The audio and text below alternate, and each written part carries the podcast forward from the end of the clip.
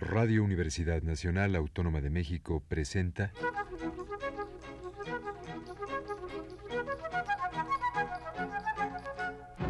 Retrato Hablado.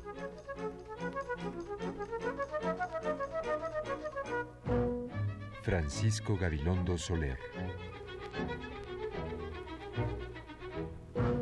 Un reportaje a cargo de Elvira García.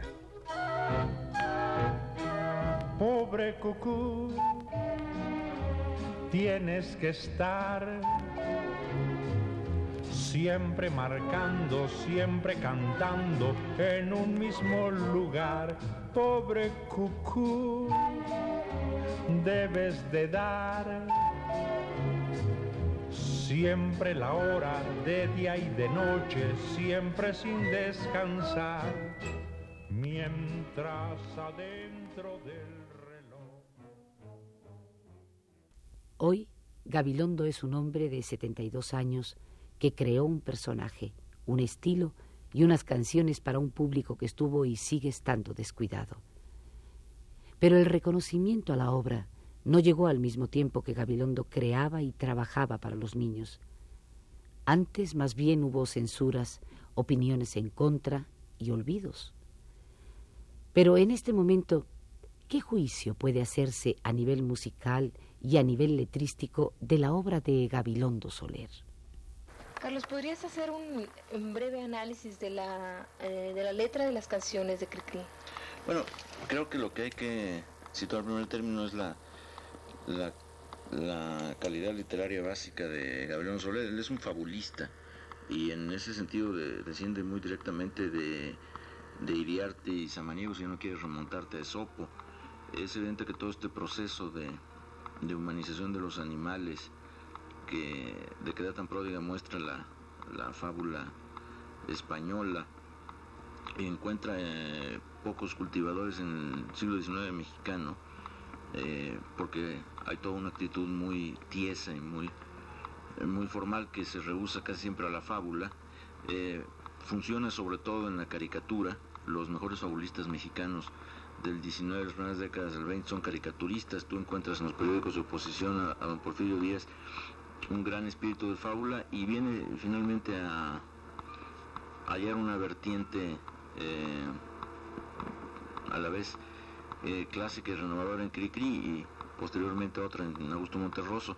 Cricri lo que hace es tomar el, eh, el modelo de la fábula, actualizarlo, darle una dinámica popular, aderezarlo con músicas muy agradables y, y pegajosas y buscar ahí la variedad de, estilos musicales, eh, fox, tango, bolero, etcétera, y presentarle al niño el mundo de la fábula reanimado y, e impulsado por el poderío de dos industrias que nacen en la, década de los 30, la industria disquera y la radio. José Antonio Arcadas eh, decía que mm, Cricri junto con, con, Lara y con Chava Flores son de las gentes que mejor manejan la prosodia. No sé qué tú qué piensas acerca de esto. Sí, desde luego, parte del sentido de lo memorizable de Cricri, es el conjunto. Eh, prosódicamente es excelente y melódicamente es eh, retenible a grados muy extremos. Un gatito me decía yo soy de barrio, de un barrio pobre y trabajador. El endecasílabo está trabajado aquí de un modo absolutamente claro y nítido. O te quiere la escoba y el recogedor, te quiere el plumero y sacudidor, te quiere la araña y el viejo beliz. De, cada línea es, es, un, es un acierto de, de, esa, de esa otra melodía que es la prosodia. Entonces es un doble juego melódico que, que se refuerza. La letra refuerza la melodía, la melodía refuerza la letra. Y sobre todo lo que pasa es que es una una capacidad de, fabular muy notable. Eh, desde luego, Cri en un sentido masivo es el fabulista mexicano del siglo XX, ah. no Fidel Velázquez.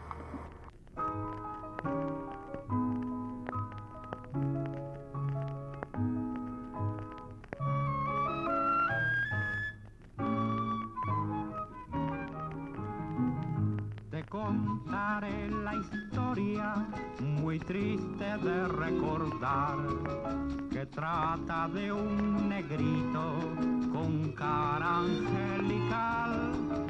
Pero según memoria, al aprender a hablar, salió más del lenguado que un perico de arrabal, negrito santo. Señor eh, José Antonio Alcaraz, eh, ¿cuál es la opinión crítica eh, respecto de la obra del señor Gabilondo Soler? Usted dijo opinión crítica. Sí. Eh, Yo quisiera intentar ser muy objetivo. Sé que estas cosas desagradan muchísimo cuando ese señor eh, pedante y autosuficiente empieza a abrir la boca y que pues en cierta forma no, eh, no se pliega a los patrones eh, general- generalizados o habituales ah, del enfoque de una personalidad am, del mundo musical. Me acaba de suceder que he escrito un capítulo en un libro de creación colectiva donde intervienen Juan José Arreola, Carlos Musibáez, Alay de Fopa, a Raimundo Ramos sobre Agustín Lara. Mm, Y resulta que soy el único disidente, eh, aquel que dice que tiene una opinión pues muy separada, para no decir contraria o divergente, de la que corre sobre Lara y sus méritos posibles.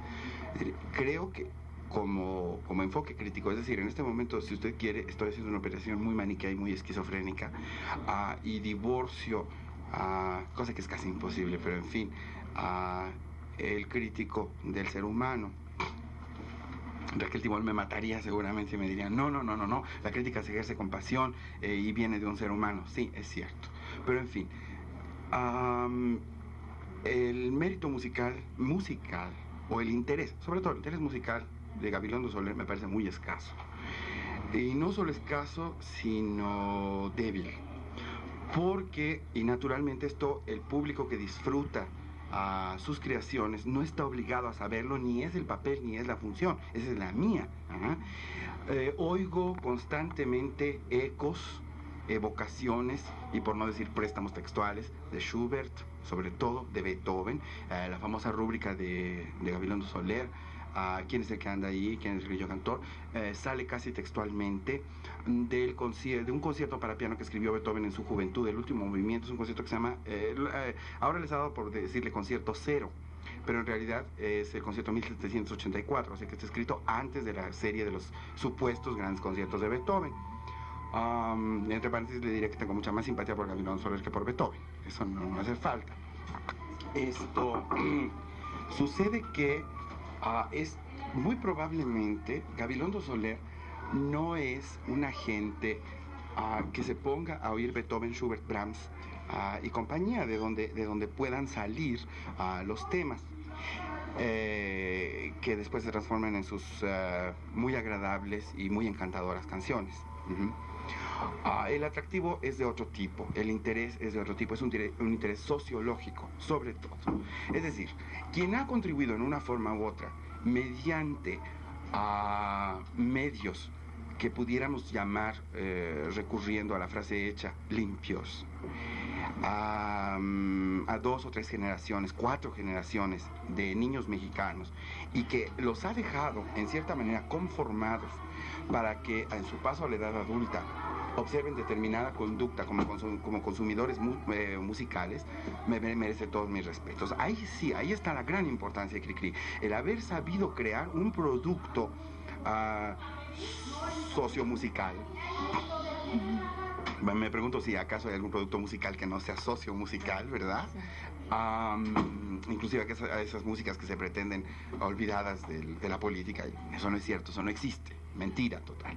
No hay una obra musical que no esté adscrita a su contexto histórico, que no lo, que no lo modifique. Eso, sobre, sobre eso no se ha hablado lo suficiente, de la manera en que la obra musical modifica el contexto histórico. Se ha hablado mucho de la manera en que el contexto histórico o sociopolítico modifica, eh, articula nutre la obra musical, pero no lo contrario. Yo creo que cabría hacer muy bien un, un- un estudio sobre eso. Uno de los pocos que lo han intentado es Nikolai Slonimsky. Ahora bien, ah, tengo que confesarme en voz alta, así como, como el Lutero de John Osborne, cuando se pone en la mitad del foro y dice, ante ustedes, padres agustinos, voy a hacer mi confesión. Eh, para las músicas de las películas especialmente que he escrito, especialmente aquellas de tipo infantil, he ido a las mismas fuentes de Cricri, es decir, a Schubert, a Beethoven y sobre todo a la canción folclórica francesa.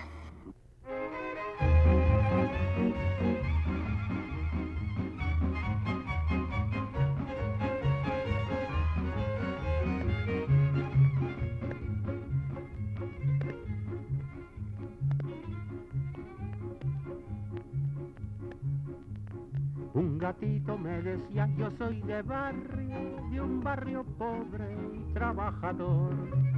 Y me lavo la carita con saliva y luego salgo a echarme al sol. Qué bonito es mi barrio, sobre todo en las mañanas cuando pasa echando chispas el camión. A luego por la tarde se columpian las campanas invitando a todo el mundo a la oración.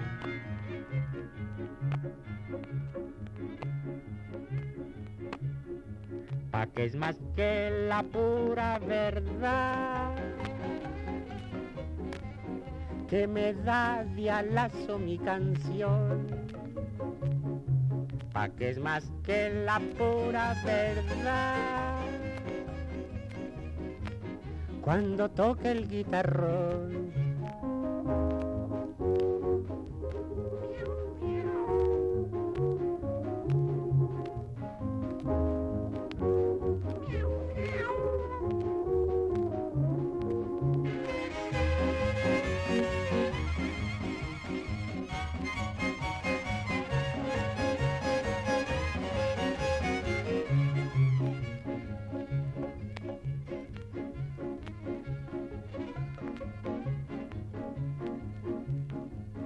El gatito repitió, es imposible que yo me fuera de mi cantón, pues me untaron los bigotes con manteca para robarme el corazón. Qué bonito es mi barrio, sobre todo por la noche, cuando empiezan los cochinos a roncar. A lo lejos por los cerros ladran juntos veinte perros y no dejan las chicharras de cantar.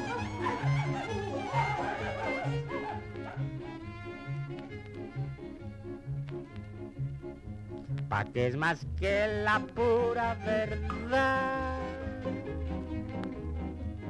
Que me da dialazo mi canción.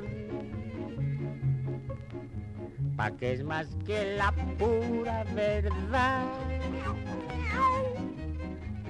Cuando toca el guitarrón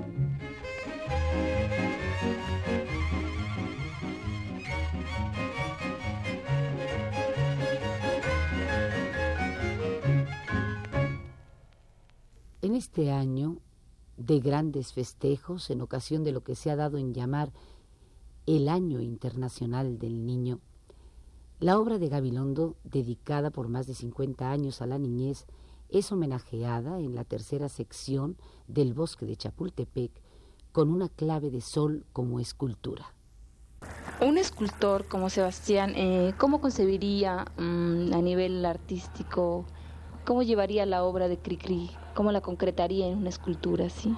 Bueno, eh, empezaría eh, fundamentalmente por estudiar la obra, toda la obra completa de Cricri y ver realmente el aporte, hacer una síntesis de la obra para ver el aporte no a nivel nacional, sino a nivel internacional dentro de la música para niños.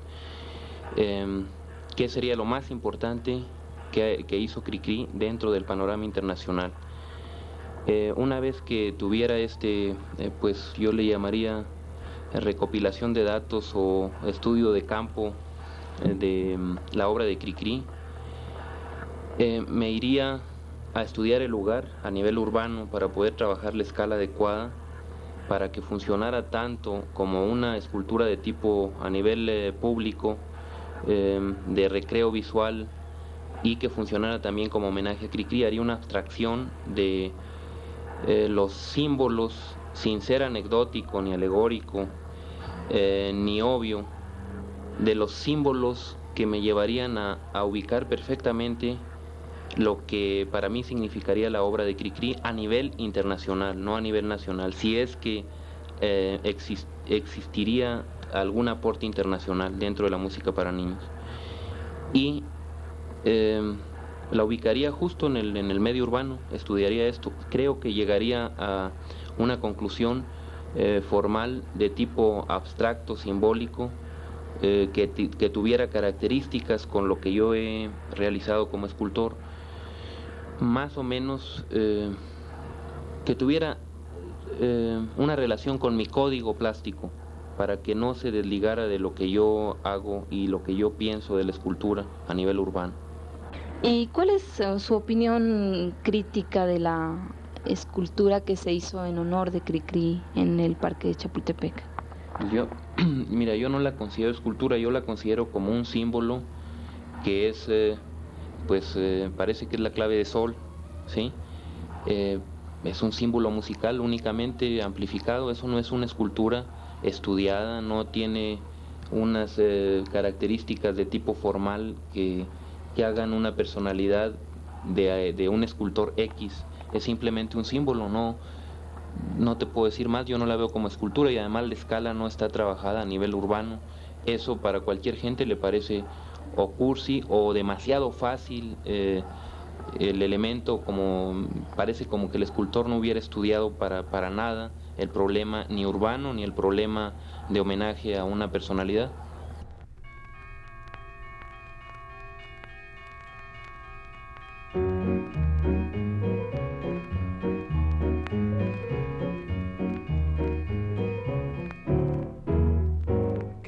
Son, no lo sé.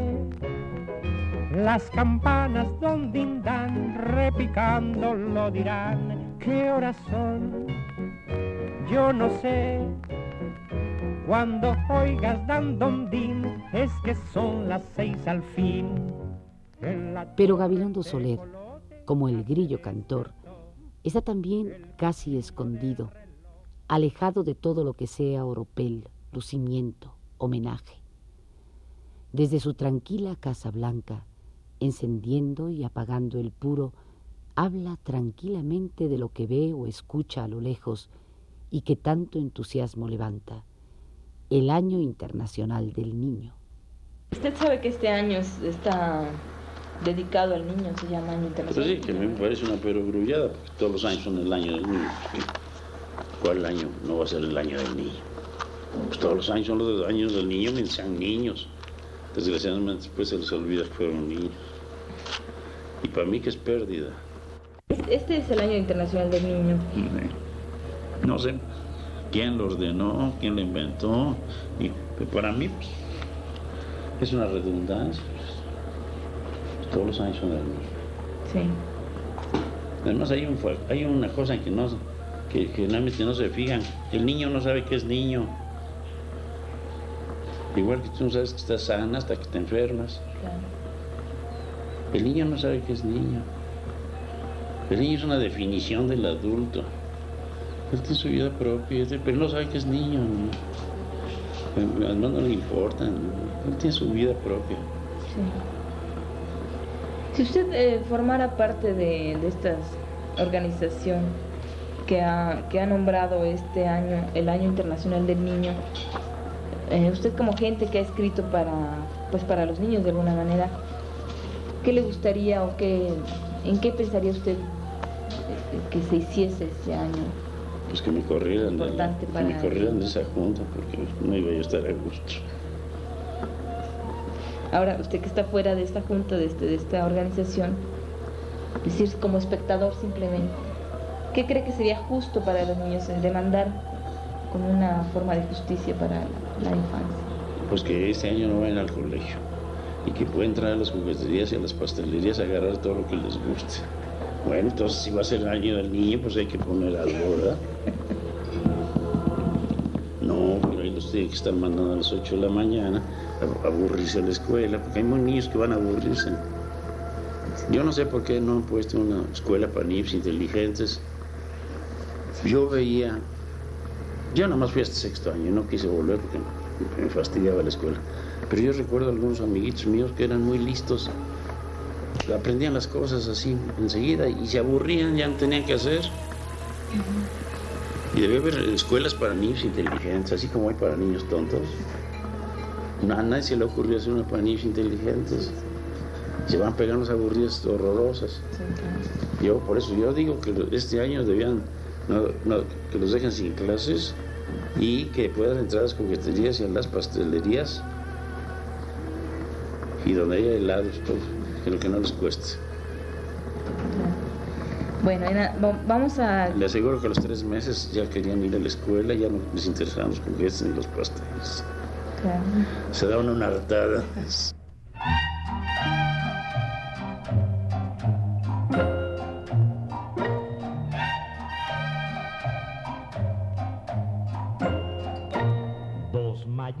Mayates, un par de escarabajos muy brillantes van juntos en camino a los arreates que están al fondo del jardín, donde pega calentito el sol. Dos mayates, rechonchos como son los chocolates. A tumbos y tropiezos van tenaces tratando de alcanzar por fin las hierbitas que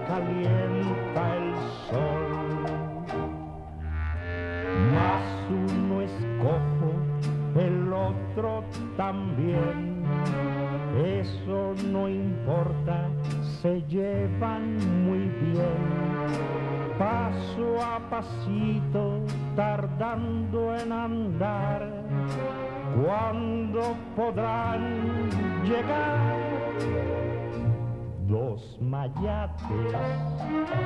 Si los ves, pues no los pises ni los mates. Los pobres son insectos incapaces de hacerte ningún daño a ti van busca del caliente sol.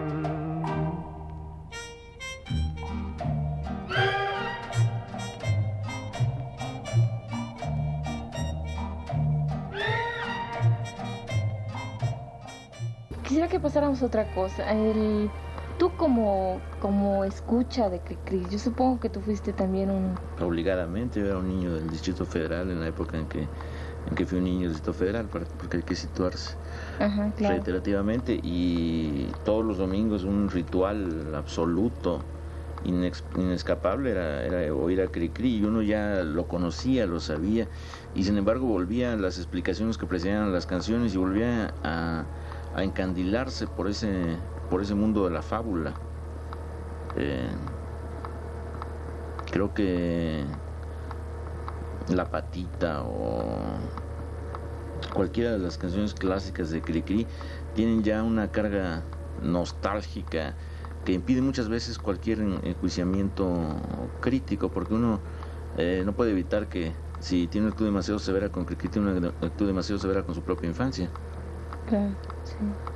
¿Tú crees que eh, Cricri sigue vigente? Es decir, ¿la música de Cricri es vigente para los niños, eh, no sé, siglo Es difícil por razones por razones de acta de nacimiento contestar a nombre de los niños en cuanto a la vigencia de Cricri, pero sí si mi puerilidad de espíritu puede ser un factor testimonial, creo que sigue siendo una música que yo oigo con, con enorme deleite y siento que eh, los esfuerzos que han hecho algunos músicos como Nacho Méndez de, proponer modernizaciones de Cricri han resultado muy exitosas. Lo que pasa es que finalmente lo que acaba imponiendo es la necesidad de oír a Cricri en el formato clásico y oír por qué con las tres conchitas y oír la propia voz de, Gabilondo Soler.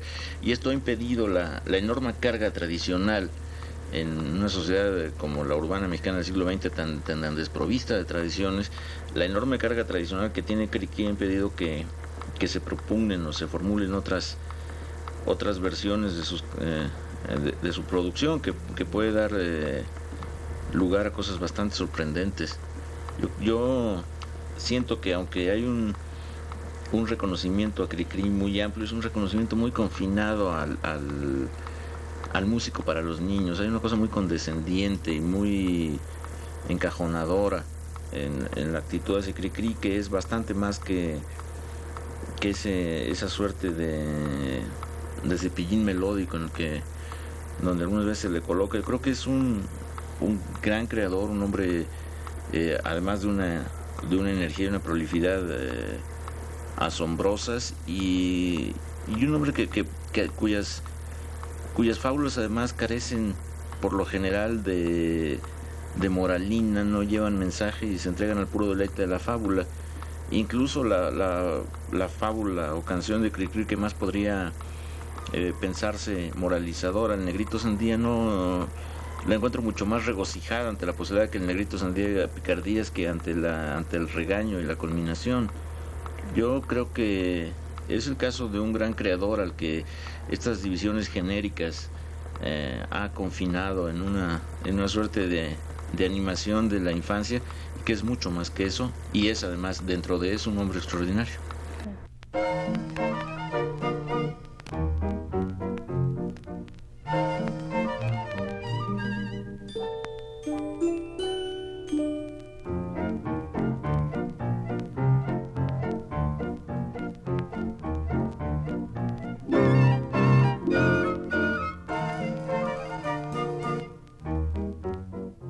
Con esa virtud de ser irreverente, burlón, festivo a sus 72 años, con esa vitalidad para el estudio de la astronomía, la lectura y la música, con esa capacidad de regocijarse por cualquier cosa, Francisco Gabilondo vive tranquilo, lejos de la civilización, del modernismo, olvidando la hora, los días, los meses en que vive, y recordando a cada rato su época de niño, su vida en Orizaba, su abuela, sus juguetes.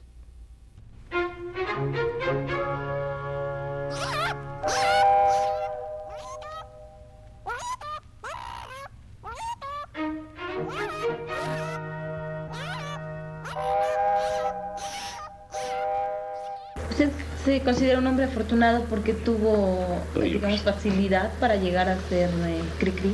Pues sí. No, y afortunadísimo. Ahorita quiero un castillo, lo tengo y, en un estilo que me gusta. Hasta voy y me en la enciclopedia empiezo a escoger entre los distintos castillos qué tipo me conviene.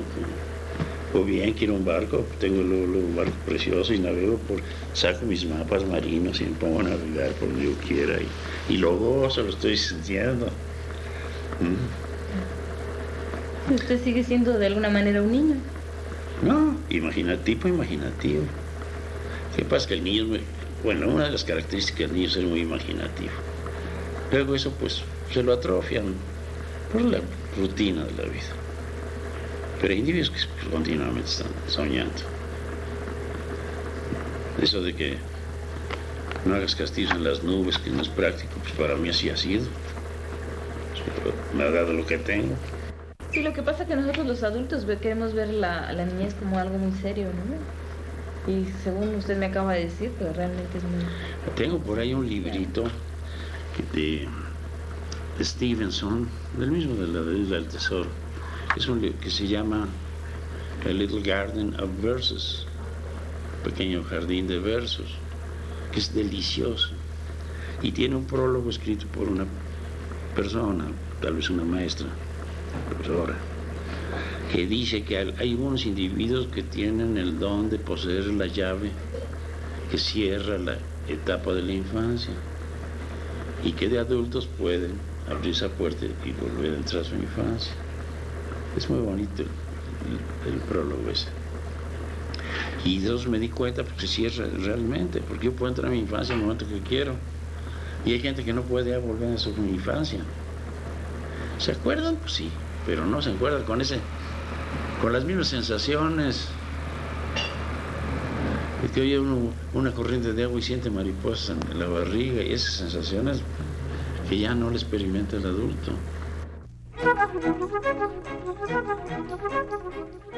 Radio Universidad Nacional Autónoma de México presentó Retrato Hablado. Francisco Gabilondo Soler. Un reportaje a cargo de Elvira García. Pobre cucú tienes que estar siempre marcando, siempre cantando en un mismo lugar. Presentación en la voz de Aurora Molina. Debes de dar siempre la hora de día y de noche, siempre sin descansar. Este fue el cuarto y último programa de la serie dedicada a Francisco Gabilondo Soler. Gracias por su atención.